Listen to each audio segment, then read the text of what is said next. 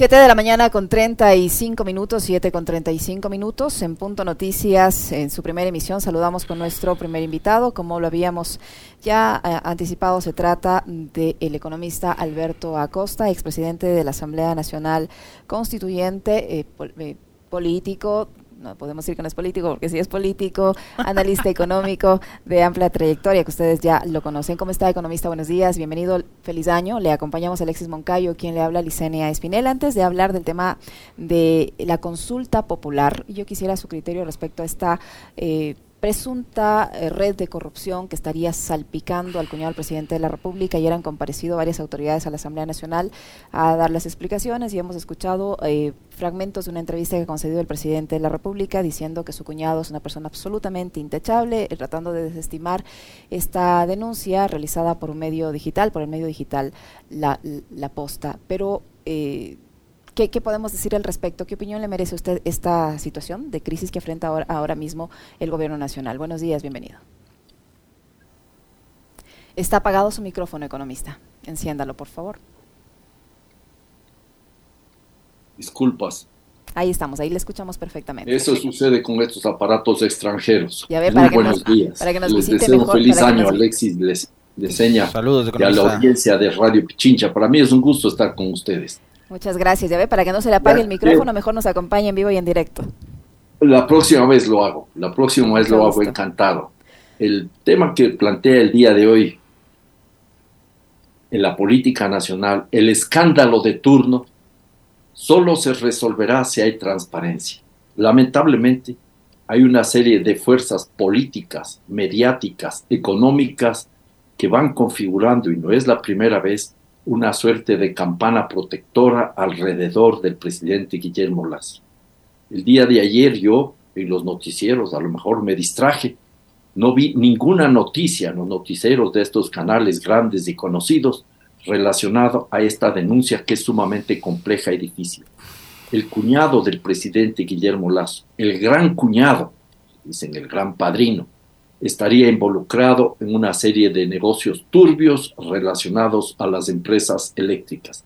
Me parece a mí que esta es una situación sumamente compleja y difícil, más allá de lo que pueda repercutir en la opinión pública, que nos indica que con mucha frecuencia, con demasiada frecuencia, los parientes de los gobernantes tienen demasiada influencia en sus gobiernos. Y así podríamos ver desde épocas anteriores y solo rescataría yo en este, en este periodo en que tengo todavía memoria fresca el gobierno de Rodrigo Borja Ceballos, que literalmente sacó de cualquier esfera gubernamental a sus parientes, salvo un hermano que fue su asesor, pero que no tuvo ninguna capacidad de decisión política ni injerencia en negocio alguno. Es lamentable que en nuestro país todavía no se entienda que la familia no es la elegida para cogobernar y que no tiene absolutamente nada que hacer. Ahora bien, en relación a este caso concreto y específico, lo que se requiere es transparencia. Ojalá no suceda como aconteció, como la denuncia de los papeles de Pandora, que fue cubierta por la complicidad de la Asamblea Nacional, de los grandes medios de comunicación e incluso de las instancias de control del Estado. Qué gusto saludarle, economista. Em, hemos visto, y hacía un recuento hace un rato de lo que ha sido la, la última declaración del presidente con respecto de mm, esta denuncia que ha publicado el medio digital La Posta. Y hay algo que a mí me llama poderosamente la atención y quisiera obviamente su, su reflexión sobre eso y su reacción. Y es que el gobierno pretende todo reducirlo a un tema que es además gravísimo. O sea, digo reducirlo porque siempre se van a eso, pero en realidad lo que hacen es magnificarlo. Eh, hay una intención de mover el agua en un estanque lleno de lodo para ver qué pescan. ¿Quiénes? Los que tienen miedo a la extradición. Em, obviamente ahí vinculan después con el tema narcotráfico. Danilo Carrera es una persona a la que estimo mucho, lo conozco hace 64 años, un hombre intachable que no puede ser denigrado usando su cara como logro del narcotráfico. Eh, a mí me atacan porque les golpeo donde más les duele, el bolsillo. No vamos a negociar con el narcotráfico. Pregunto, ¿El narcotráfico está administrando las eléctricas? Una. Y dos, ¿la denuncia la publicaron narcotraficantes o un medio de comunicación? Yo empezaría con otra reflexión. O sea que el escenario político de nuestro país es lodo. Estamos removiendo el lodo, dice el señor presidente de la República. Y que lo que no quiere es que salgan las cosas que están ocultas en el lodo. cuando lo que debería haber es un agua transparente en donde se pueda ver absolutamente todo lo a través de lo que está sucediendo en el país. Yo creo que este es un tema sumamente complicado. La respuesta que da el presidente Guillermo Lazo, en lugar de decir, sí, vamos a aclarar esto, es embarcarse en, en esa campaña de desinformación y de engaño. ¿Qué tiene que ver este rato el narcotráfico y la extradición cuando lo único que se quiere es transparencia? Hay una denuncia que tiene documentos, que hay la persona que da la cara y firma prácticamente esa denuncia, el periodista Boscan, y creo que eso debería ser analizado y punto, porque mezclar este rato el tema del narcotráfico con el tema de la extradición y con el tema, en definitiva, de la consulta popular, es algo traído de los cabellos. Esa es una forma de actuar del presidente Guillermo Lazo, no es la primera, que lo que está demostrando es que no tiene la capacidad para enfrentar las cosas de frente, transparente. Él se mueve en el lodo político de su gobierno. Ahora, eh, economista, eh, sobre el tema este de la extradición, han aprovechado esta, esta también este escándalo y durante los últimos días hemos visto una eh, gran batería gubernamental promocionando el sí a la consulta popular eh, diciéndole a la gente que debe apoyar eh, la consulta porque con eso se va a combatir la inseguridad que azota el país, que con la pregunta uno, por ejemplo, se va a expulsar a los, a los delincuentes, a los narcotraficantes. Y usted eh, ha hecho unos planteamientos interesantes, sustentados, contextualizados, argumentados en sus redes sociales respecto a cada una de las preguntas. En la pregunta uno, es así de sencillo, todos los delincuentes, todos los narcotraficantes se van a ir del país si gana el sí en la primera pregunta, si bien la la, extradición es una herramienta jurídica, eh, es tan sencillo como eso, que gane el sí y enseguida, al día siguiente, al primer mes, vamos a poder eh, expulsar a los narcotraficantes, como aseguran los voceros del gobierno nacional? Habría que empezar anotando algo antes de eso, si me permite la seña. El gobierno del presidente Guillermo Lazo, cuando planteó la consulta popular, estableció un aguas quienes están conmigo apoyando la consulta popular son los buenos. Quienes están en contra mío, es decir, en contra de la consulta popular, son los malos. Los unos están apoyando la reconversión de la justicia, apoyando el combate a la narcotráfico y al crimen organizado, están apoyando la reinstitucionalización de la democracia en el país y la resolución de problemas ambientales. Los otros están apoyando al narcotráfico, al crimen organizado y están abopando la corrupción. Ese es el punto de partida. Y en ese contexto es lo que hay que analizar las preguntas formuladas, teniendo además en consideración cómo se está magnificando las potencialidades de cada una de las preguntas. ¿Qué es lo que se está diciendo? Que la extradición es la expulsión de los narcotraficantes y de los miembros de las, organizaciones del crimen eh, transnacional. Y aquí el, el problema es mucho más complejo. Para empezar, no todo delincuente, no todo criminal es extraditable. Debería demostrarse un vínculo con el Estado que solicita la extradición, porque normalmente esa persona debe haber cometido delitos en una jurisdicción desde donde se reclama su presencia a que dé la cara. Entonces, no todo delincuente es extraditable. Tiene que haber entonces también un convenio bilateral entre Ecuador y el Estado solicitante y el Ecuador no decide, ojo, el Ecuador no decide cuándo y a quién extraditar. Solo puede responder al requerimiento que le hace otro Estado. Entonces, en ese escenario, en primer lugar, se desmonta esa idea de que se van a expulsar a los narcotraficantes y a los miembros del crimen organizado. No es así. Tiene que haber caso por caso la demanda de un Estado de afuera, un Estado extranjero que le pide al Estado ecuatoriano la extradición de un compatriota. Que quede claro, en la legislación ecuatoriana sí hay extradición por ejemplo, para narcotraficantes colombianos, mexicanos o por cualquier otra persona que sea que haya cometido algún delito y que sea eh, su presencia frente a las cortes sea demandada en otro estado. Lo que no se permite en el caso ecuatoriano es que nuestros compatriotas puedan ser extraditados. Aquí también creo yo les, les enseña que hay un asunto muy interesante, hay que diferenciar con claridad lo que es la expulsión de lo que es la extradición. La expulsión es un proceso del derecho internacional rápido, expedito, que eh, permite sacar inmediatamente una persona de otro país. Esto sucedió con este femicida, este teniente de policía que asesinó a su esposa y que no fue extraditado porque habría tomado mucho tiempo y quién sabe si eso se entrampaba y a lo mejor desaparecía ese señor en Colombia. El hecho real y cierto es que se le expulsó, pero esa no es la figura que está planteando aquí. Y entonces hay además un tema adicional que me preocupa mucho que la pretensión de extraditar ciudadanos y ciudadanas del Ecuador en caso de delitos relacionados con el crimen organizado transnacional es demasiado genérica. ¿Qué significa crimen organizado transnacional?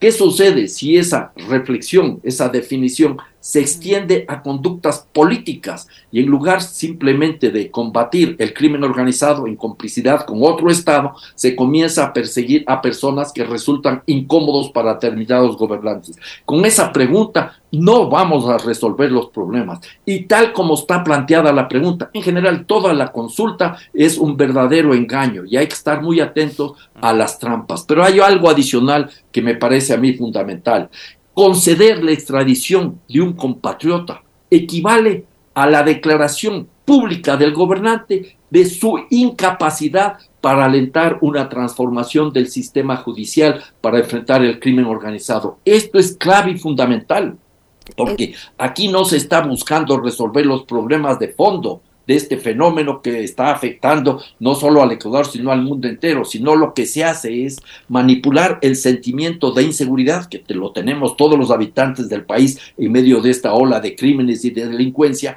para tratar simplemente de vendernos la idea de que con extradición se van a resolver los problemas y de paso conseguir lo que se está buscando. ¿Cuál es el objetivo final? Una suerte de respaldo, un espaldarazo al gobierno de Guillermo Lazo.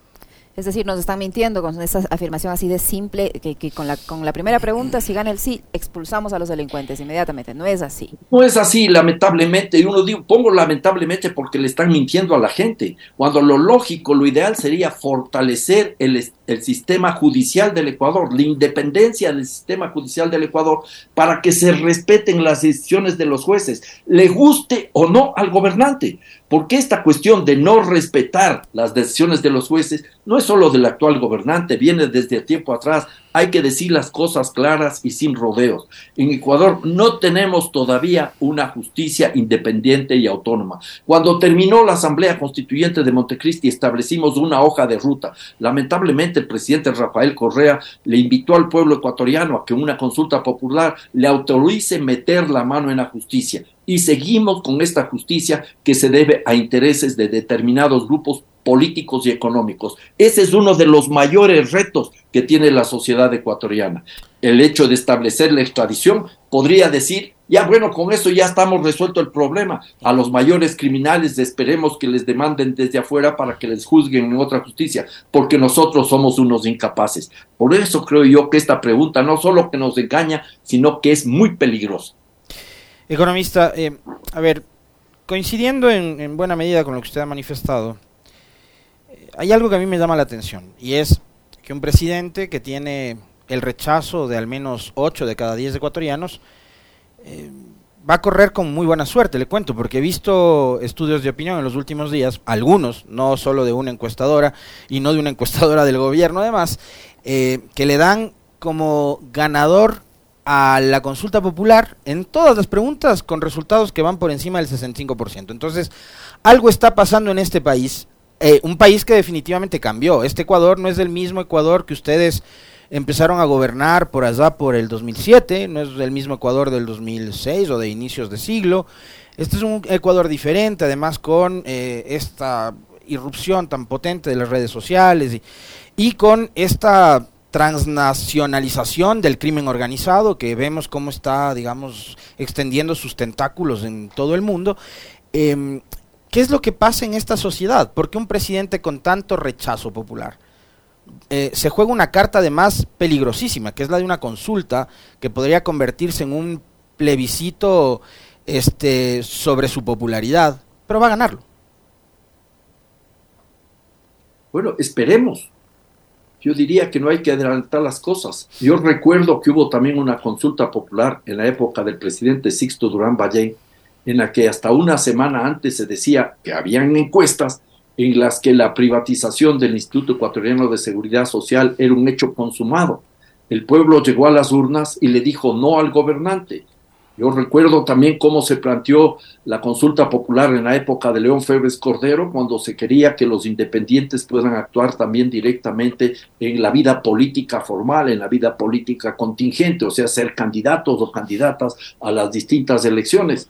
Parecía que era una pregunta que iba a aceptar el pueblo ecuatoriano masivamente y perdió. Entonces, esperemos, Alexis, esperemos. Yo sí confío en la inteligencia del pueblo ecuatoriano, el pueblo ecuatoriano es intuitivo. El pueblo ecuatoriano debe comenzar a darse cuenta de que se está manipulando el populismo penal y la manipulación los sentimientos de inseguridad que tenemos, porque eso genera réditos políticos mezquinos. Lo mismo se está manipulando la sensación de frustración, de hartazgo frente a la politiquería y nos quieren hacer creer que reduciendo el número de asambleístas se han resuelto los problemas. Yo creo que estas son cuestiones que la gente tendrá que comprender y de hecho va a comprender y esperemos a ver cuáles son los resultados. Yo no anticiparía este rato resultados. El hecho real y cierto es que el gobierno del presidente Guillermo Lazo no está interesado realmente en los temas medulares de la consulta. Por eso, en su campaña, desinforma, engaña o plantea, como lo ha hecho el presidente desde el inicio, esta lucha entre buenos y malos, los que están con los narcotraficantes y los que están en contra de los narcotraficantes. Y así oculta el contenido profundo de las preguntas, que sí tienen algunos elementos que le ayudan al gobierno a resolver los problemas, como es la, pregunta relacionada a la pérdida de la capacidad de dominación de autoridades de control por parte del Consejo de Participación Ciudadana y Control Social. Pero lo de fondo es que Guillermo Lazo se, juega, se juega esta carta, que resulta arriesgada, por esa misma razón de debilidad. Dice, nos vamos por el todo o nada. Si él sale ahora triunfante, va a creer que es un espaldarazo a toda su política económica, social, a toda aquella política que está alentando la atención de los grupos más acomodados de la población y sobre todo está cumpliendo con los mandatos de los acreedores a través de lo que significa el Fondo Monetario Internacional. Este es el punto medular. Allá va el gobierno del presidente Guillermo Lazo. Ese es su gran objetivo, porque en la práctica las preguntas, podemos ver pregunta por pregunta, no van a resolver los graves problemas nacionales, el tema de la inseguridad, el tema de la desinstitucionalidad política y tampoco los problemas ambientales que están anotados en la consulta. Ahora, yo ahí encuentro dos cosas que son eh, muy importantes, eh, economista.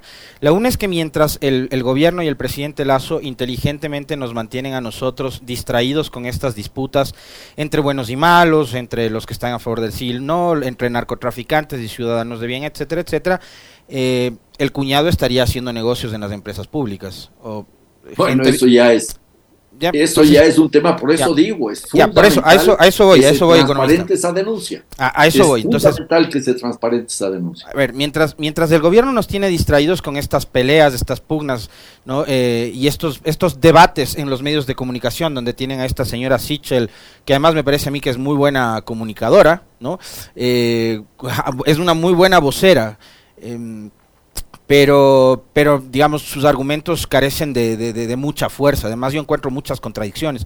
Me olvidaba de un detalle en el comentario. La señora Sichel fue abogada de uno de los consejeros de participación ciudadana del Trujillato. O sea, esta cosa no empezó acá, esta cosa viene desde el Trujillato, desde la transitocracia. Eh, entonces, mientras nos tienen distraídos y los señores están haciendo negocios, nos olvidemos que el presidente también es un banquero.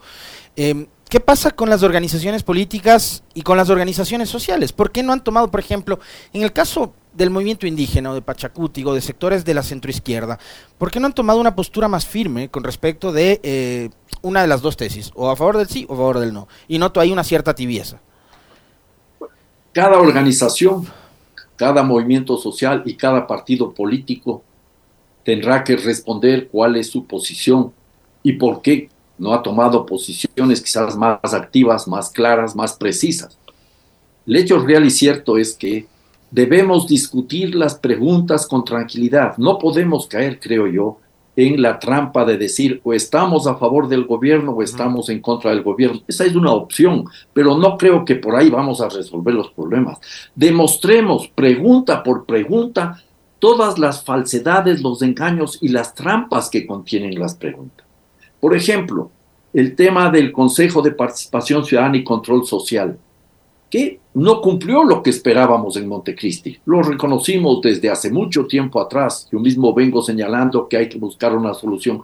No encuentro una respuesta clara con la pregunta formulada por el presidente Guillermo Lazo, cuando nos dice que esa, ese, esa, ese organismo va a dejar de ser el encargado de nominar, de designar a las 77 autoridades de control del Estado, que esa es una tarea de la Asamblea Nacional. Pero no nos dice con transparencia, públicamente, que hay unas transitorias que son sumamente preocupantes. Por ejemplo, si gana el sí en la pregunta del Consejo de Participación Ciudadana y Control Social, con la cual, la número 5, le quitan la potestad de designar a las autoridades de control del Estado, se suspenden todas las, eh, se suspenden todos los concursos que están en marcha. Y en ese escenario, lo que quedan son los mismos personajes, por ejemplo, el que está al frente del Consejo de la Judicatura, hasta que se los sustituya. ¿Cuándo se los va a sustituir? Después de casi dos años.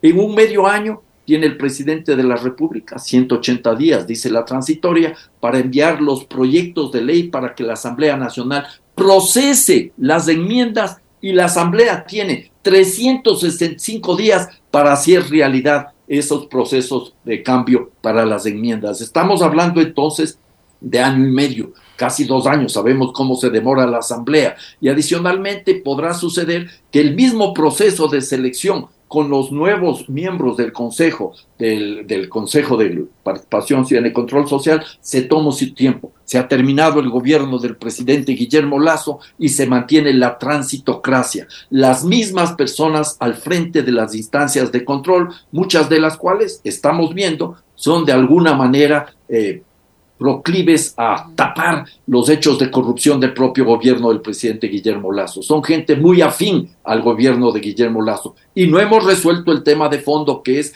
garantizar un mecanismo para que se asegure el nombramiento de personas idóneas para estas instancias de control. Y lo peor de todo, cuando se revuelve el tema a la Asamblea Nacional para la designación de quienes van a ser los miembros del Consejo de Participación Ciudadana y luego van a elegir en la Asamblea Nacional a quienes proponen como ternas el Consejo de Participación Ciudadana, volvemos a la misma figura que queríamos superar en el año 2007, que es que no pueda ser la Asamblea Nacional el espacio de reparto de la troncha. Esta es una realidad. Por eso hay que estudiar cada una de las preguntas, hay que analizarlas, hay que descubrir sus trampas para no caer en este engaño que está planteando el presidente Guillermo Lazo y su gobierno.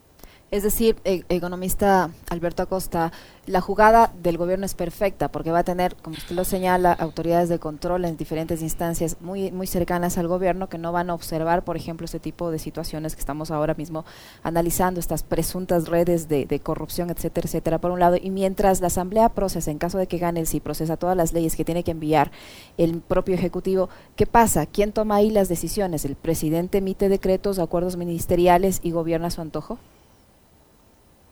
En las ocho preguntas, siete tienen esa posibilidad de señal. No es que se toma la, decisión y hay que esperar que se expida las, las leyes para recién entonces introducir los cambios. En la única que hay que esperar que se expida las leyes es esta que le acabo de mencionar, la pregunta número 5 relacionada al Consejo de Participación Ciudadana y Control Social, que perdería las atribuciones para designar a los miembros de las instancias de control del Estado. Pero serían esas instancias, perdón, esas autoridades nominadas de antemano las que continuarían eh, manejando todas las posibilidades de control del Estado. En las otras, automáticamente, a través de decretos, a través de decisiones administrativas, a través de distintos mecanismos, se puede dar paso al cumplimiento de lo que el pueblo habría aprobado en las urnas. Inclusive con disposiciones del Ministerio de Relaciones Exteriores, antes de que se reforme la ley de migración, ya se puede comenzar a dar paso a la extradición, que no es expulsión, no caigamos en la trampa de creer que todos los delincuentes y criminales pueden ser extraditados.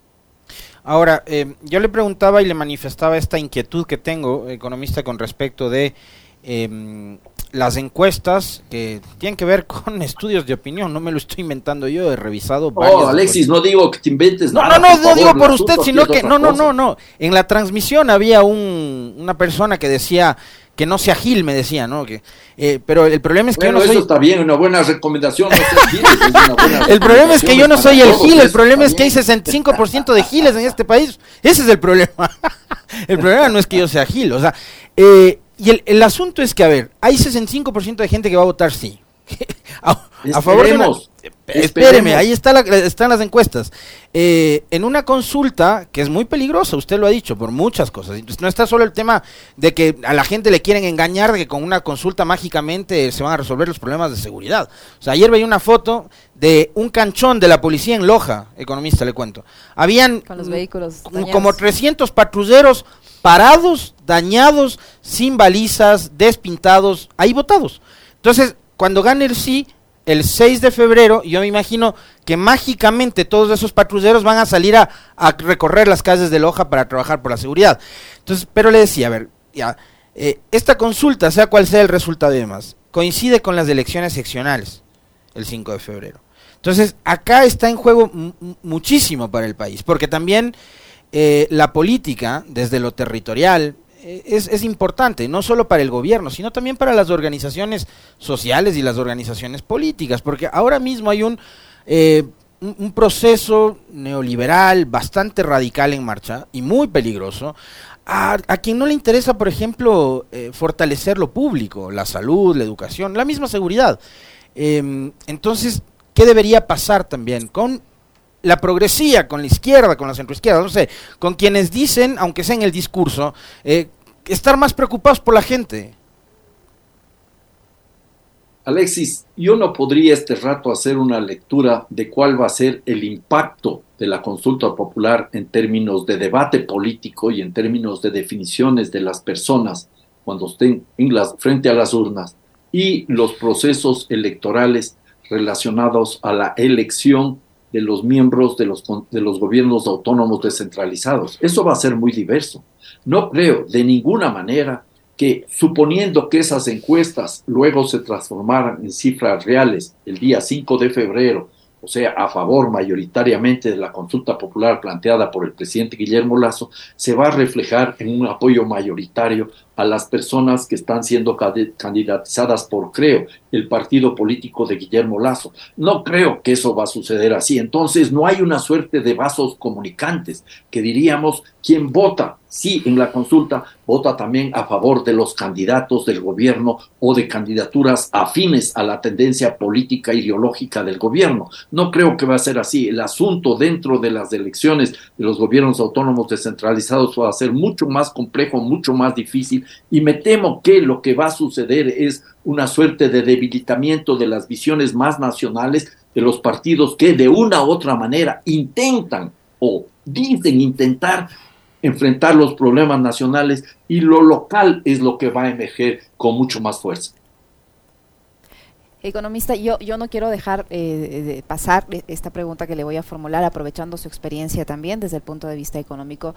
Eh, no sé si que es una simple coincidencia o es un aprovechar los tiempos, pero eh, en las últimas horas el presidente de la República ha anunciado la reducción de algunos impuestos con el argumento de que son para contrarrestar los efectos de la inflación, para fortalecer los servicios de seguridad y para combatir el contrabando, para incentivar la generación de la inversión extranjera y para la generación de fuentes de trabajo. Y los, eh, y los impuestos que ha reducido afectan, por ejemplo, el impuesto a los consumos especiales, a los cigarrillos, a la cerveza industrial, a las fundas plásticas, a la cerveza artesanal, a las armas de fuego en medio de esta ola de, de violencia armada que se vive en el país y a las bebidas no alcohólicas y gaseosas con azúcar añadida. Eh, no son productos de la canasta básica familiar que fortalezcan, digo, esta, esta, este bienestar de la población en cuanto a cuidados de la salud, porque ahí estamos hablando de bebidas azucaradas, de cigarrillos, eh, que fortalezcan la lucha contra el, cambio climático, estamos hablando de eh, reducción a, las, fundas plásticas, del, del impuesto a los consumos especiales a las fundas plásticas y lo de las armas. ¿Qué tanto beneficia esta reducción de impuestos anunciada por el presidente de la República al común de los ciudadanos? ¿O a quién beneficia con esta reducción? ¿Y en realidad eh, eh, es beneficioso o no? Les empecemos primero por ubicar el momento en que se presentan estas medidas. Luego analicemos las preguntas. No es una casualidad. No es que el presidente de la República tiene una suerte de compartimentos estancos. La consulta popular por aquí, las relaciones con los organismos internacionales por acá, el tema de la política macroeconómica por acá, y aquí viene el tema tributario. No, no. En economía hay lo que se conoce el ciclo político de la economía. Hay épocas en las cuales los gobernantes, cuando están cerca de procesos electorales, adoptan determinadas decisiones de política económica que saben que pueden tener un efecto positivo en las urnas. Dejan de asumir medidas de política económica que podrían tener efectos negativos cuando el ciudadano o la ciudadana se acerca a votar. En ese contexto lo que estamos viviendo es el ciclo político de la economía. Son medidas de política económica que podríamos decir de relumbrón para vender a la opinión pública en primer lugar, como dijo el presidente de la República, que las cosas están muy bien, que todos sabemos que las cosas están marchando muy bien y que Él es generoso y que ahora nos dispone a disposición nuestra 140 millones de dólares. Lo dijo, que pone a disposición de las familias ecuatorianas 140 millones de dólares, porque ese es el sacrificio fiscal el Estado va a dejar de recibir 140 millones de dólares y eso va a beneficiar a las familias ecuatorianas. Entonces ahí viene ya la pregunta, ¿a quién beneficia esta reducción de los impuestos? Ahí hay un impuesto, el impuesto a la salida de divisas, eh, que se reduce en el transcurso del año paulatinamente del 4 al 2%. Pero aquí una cosa, no es una decisión simplemente de generosidad, de inteligencia del gobierno del presidente Guillermo Lazo, sino que esa ya fue una decisión tomada hace algunos años por la Corte Constitucional que dijo que a fines de diciembre del año 2023, porque hubo una denuncia en contra de la constitucionalidad de ese impuesto, se debía ir reduciendo hasta el 2%. Entonces, una cuestión muy clara. ¿Y quiénes se benefician de este de no pagar del 4% antes del 5%. ¿Quiénes están sacando dinero del país? ¿Va a traer eso inversión extranjera? Dudo, sinceramente dudo, porque los inversionistas extranjeros serios, no los especuladores, no están pensando en traer los recursos, tenerlos un año, dos años y sacarlos inmediatamente, no. Vemos que hay inversión en actividades donde pueden lucrar, sea de una forma legal o ilegal, como es el caso de la minería legal, que toda es ilegal, pero el hecho real y cierto que los inversionistas extranjeros no se van a mover por ese tipo de, restricciones, por decir.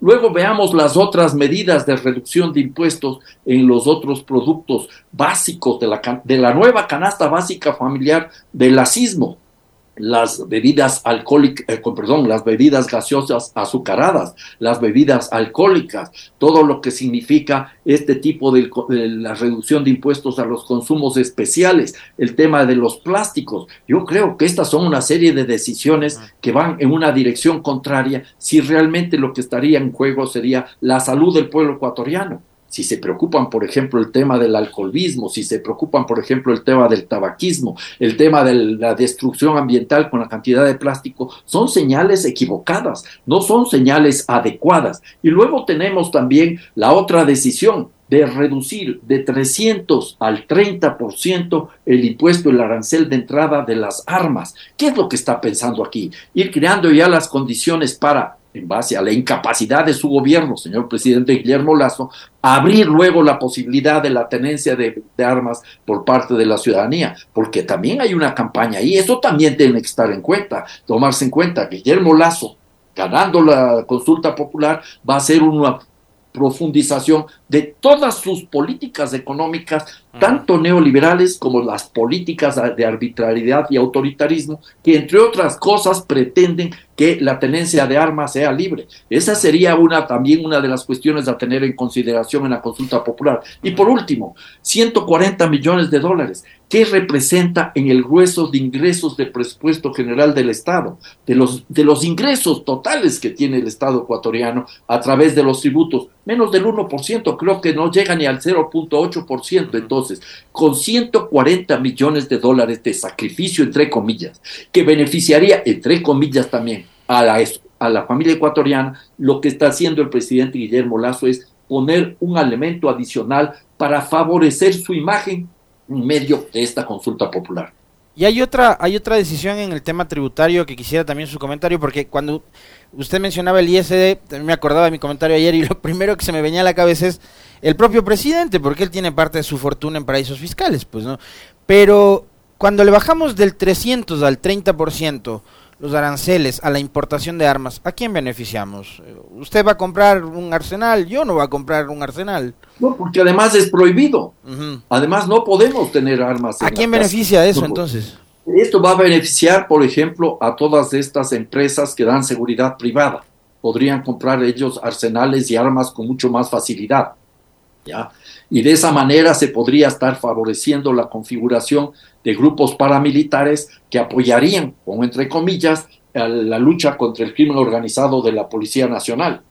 Este es un escenario que además tiene que tener en cuenta esas presiones crecientes que existen en determinados sectores de la sociedad que dicen déjenos armarnos para defendernos ante el crimen organizado. Si la policía no puede enfrentar el problema, nosotros armados podemos resolver eso de una manera más efectiva. Yo creo que hay toda una política muy claramente identificable en este tipo de decisiones. No hay cuestiones aisladas, no hay coincidencias hay relaciones que debemos nosotros tratar de analizar para comprender a dónde quiere llegar el gobierno del presidente Guillermo Lazo. En ese escenario habrá que preguntarnos qué, es lo que va a suceder en el país cuando se el, pasen la consulta popular y si es que gana Lazo porque además este tiempo lo que le está permitiendo al gobierno es distraer a la opinión pública de los gravísimos problemas nacionales. No estoy pensando en el tema de la corrupción, estoy pensando en los gravísimos problemas que tiene el pueblo ecuatoriano. Hambre, desnutrición, enfermedad, desempleo imposibilidad de construir sus propios trabajos, lo que significa la inseguridad misma para los sectores populares, para los sectores de clase media, toda la violencia que estamos viviendo, sea por el machismo o sea por el racismo, todos esos problemas de fondo que no encuentran respuesta alguna con las políticas económicas que impulsa Guillermo Lazo. Muchísimas gracias, economista, por habernos acompañado en este diálogo. Yo les agradezco a ustedes nuevamente un feliz año y espero que la próxima vez sea presencial. Les visitaré, me comprometo. Pero ya, ya va, ya va algunas veces que ofrece venir y nada. Bueno, algún día cumpliré. Algún día cumpliré. Y no te olvides de cumplir esa recomendación que te hizo. Que no sea Gil, está bien. La, voy a seguir. Que tenga un muy buen día. Que tenga un muy buen día. Un abrazo, economista, que esté muy bien. Lo propio economista muy amable. El economista Alberto Acosta, que ha estado con nosotros, 8 con 12 minutos. Una brevísima pausa, no se vayan, que, que regresamos. Qué buena recomendación. no, no, leí el nombre de la persona que me decía, está bien, no voy a ser Gil, no voy a ver encuestas de aquí hasta el 5 de febrero. 8 con 12 minutos, ya volvemos.